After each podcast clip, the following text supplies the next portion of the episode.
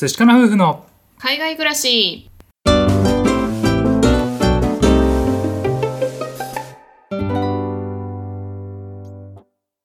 こんにちは。海外に憧れ一般企業に勤めていたカンナと。トイック275点ブラック企業勤務だった淳が夫婦で同時に仕事を辞めて海外移住。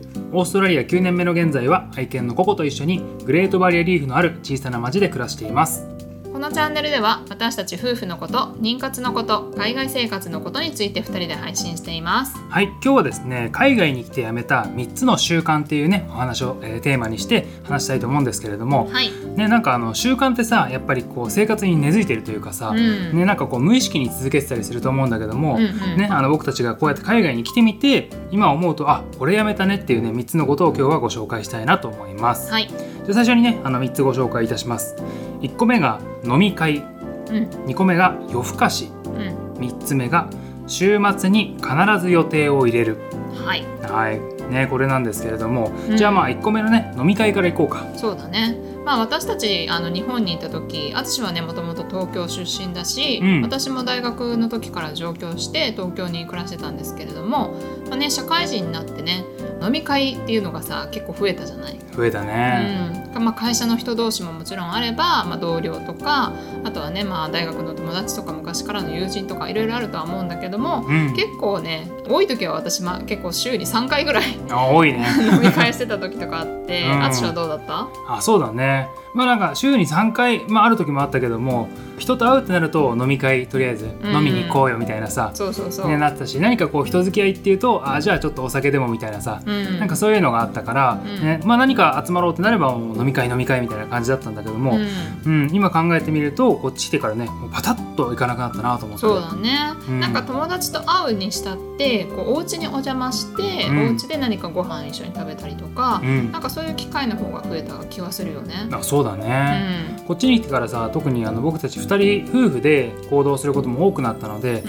ん。ね、そういう意味でもお付き合いする人が夫婦とかね、うん。ご家族みたいになるので、ね、なんかこう必然的にお家でバーベキューやったりとかさ、うん。ね、なんかそういうことが増えたので、ね、あとはまあこの会社関係で飲み会に行きましょうみたいなさそういう文化が日本に比べてあんまりないよね。そうだね、まあ、クリスマス会とかなんかそういうね大きいイベントの時はあったりはするんだけど、うん。まあ、それ以外にね定期的に行こうぜみたいなのとかもないし、うん。まあ、強制でもない、うん。うん、から、まあ、そういう意味ではね本当に楽になったというか。うん。うん。まあ、時間もねあの自分の時間を削らなくても済んだし、まあ、その飲み会にかかる費用、ん。お金の分も節約になってるというかね。そういう意味では良かったなと思って。うん、そうだうね、ん。結構ねオーストラリアはあのお酒のね税金が高いので、うん。一杯が高いみたいなさ、うん。そういうのもあってね、そうだうんね、それもあってちょっとねあの足が遠のいてるというかね、うんうん。っていう感じはあるかなと思います。はい。じゃあ2個目の夜更かし、うん、これ話してみようか。そうだね、まあ、私はもともとあのすごい夜更かしっていうか夜型だったんだよね。うんうんまあ、仕事が遅いっていうわけではなくって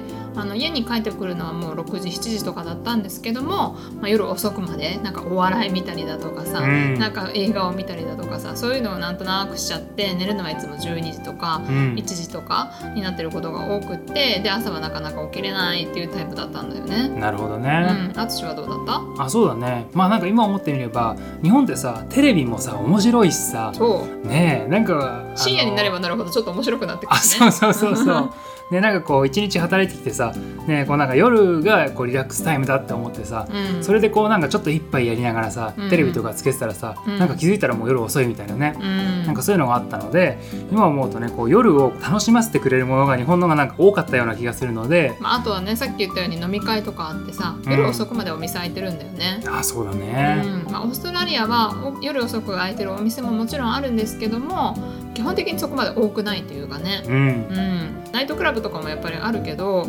そういう意味ではなんか他のお店っていうのは結構8時とかに閉まったりさ、うん、うん、してさそこまでなんかすることもないんだよね。ない。そう、うん。まあ、それもあるし習慣がねこう変わったんだよね。あそうだうね、ん、やっぱりあの最初にオーストラリア来た時にホストマザーがねこう朝散歩しに行くんだけど、うん。ビーチのねあのビーチ沿いを歩いて犬と散歩してるっていう習慣があってまあそれがすごいいいなと思ったと思わない？あそうだね、うん。すごい素敵だよね。そ本当に朝日が昇るビーチを横目に、ね、犬を連れて散歩するみたいなさ、う、うん、夢かこれはみたいな。そうそういう習慣を見てあ私たちもやってみたいねってなったし、一時期ねあのファームの家で生活してた時にもう本当に太陽とともに動いてたんだよね。ああそうだね。あったね、うん、朝明るくなったら起きてで仕事してでもう夜暗くなったら寝るみたいな習慣があったりとか。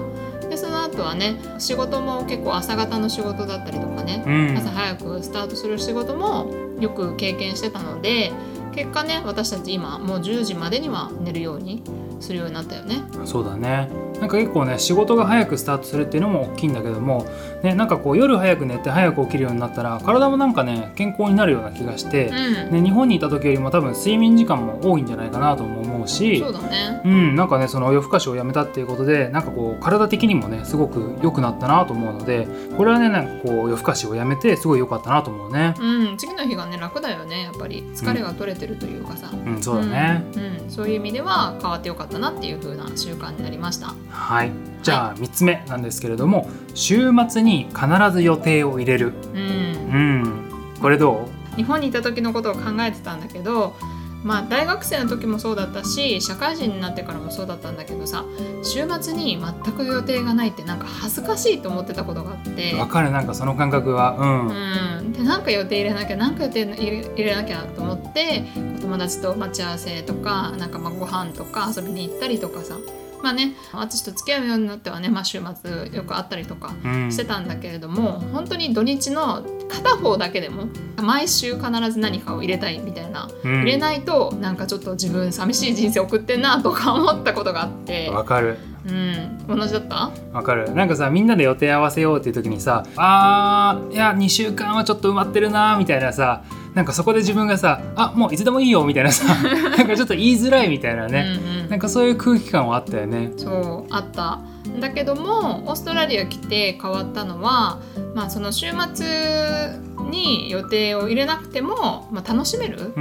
なっていうふうに感じるようになったんだよね。あそうだね、うんなんかその人とさこう会うっていうのももちろんすごく楽しくて、うん。ね、素敵な時間だなっていうのは思うんだけどもなんかそればっかりこう詰めすぎてもさ、うん。それもこうアップアップになっちゃうというか、うん。特にうちらはこう2人でいる時間っていうのが楽しいので、うん。それをこう必然的に増やしていこうというかまあそれが心地よいからそうなったっていう感じなんだけども、うん。ね、こうカツカツに入れちゃうと逆にもう疲れちゃうっていうかさ。そうだね、うん特に最近で言うと、まあ、何何か予定を入れるっていうよりはその日になってじゃあ今日どうするみたいな話をしてさ、うん。じゃあ今日はビーチ行こうかとかあじゃあ今日はちょっとカフェでご飯食べようかとか、うん。じゃあ今日はちょっとドライブしようかとかねいろんなその日にこう決めるっていうことをしてることが多いかなっていうふうに思うんだよね。そうだね、うん、なんかさその2人で過ごす上で2人のそういう時間今日何しようかとかさ、ねまあ、雨が降ったりとかさ、うん。ね、こう暑すぎたりとかいろいろ天気のあれもあるし、うん。あとその日に何食べたいかとかさ、うん。ね、あーなんか今週はあんまりあの愛犬のココをね遠くに連れ出せなかったからじゃあ今週はねビーチに連れて行こうかとかさ、うん。なんかそういうのも兼ね合いにしながら、ね、自分たちが何したら楽しいかなっていうのをねその日に考えてやるっていうのがね結構うちらに合ってるよね。そうだねぱりその結婚してから特にこう家族の時間っていうのを大切にするようになったかなっていうふうに思うよね。そうだね。うんね、ということでね今日は海外に来てやめた3つの習慣ということで飲み会夜更かし週末に必ず予定を入れるっていうね3つをご紹介させていただきました。皆さんもこういったね習慣続けていること何かあるでしょうか？結構意外とやめてみると意外と時間ができたりとかお金に余裕ができたりとかねなんかそういうことがあって自分たちのねこの夫婦生活うん。が意外とねこう良くなったりもするので、ね、参考になれば幸いだなと思うんですけれども、ね、今思うとね結構そのさうちらが海外に来たタイミングってライフスタイルの変化もだしあうんとライフステージうんみたいなのも結構こう変わるタイミングだったと思うんだよね。そうだね。うん、それもあってねこう2人での楽しみ方っていうのにちょうどこうシフトしていったというかさ、うんうん。でなんかそれもあってこの3つが減ったのかなと思うよね。そうだね、うんうんまあ、それがねストレスというよりはむしろあの気が楽になったし、うんもっと時間をね有効に使えるようになったかなっていうふうに思います。はい、私たち寿司かなふは Twitter、Instagram やっております。よろしければフォローの方お願いいたします。また質問箱設置しておりますので、ご意見、ご感想、ご質問よろしければ送ってください。お待ちしております。はい、では最後まで聞いてくださってありがとうございました。また明日お会いしましょう。明日は晴れかな寿司かなバイバイ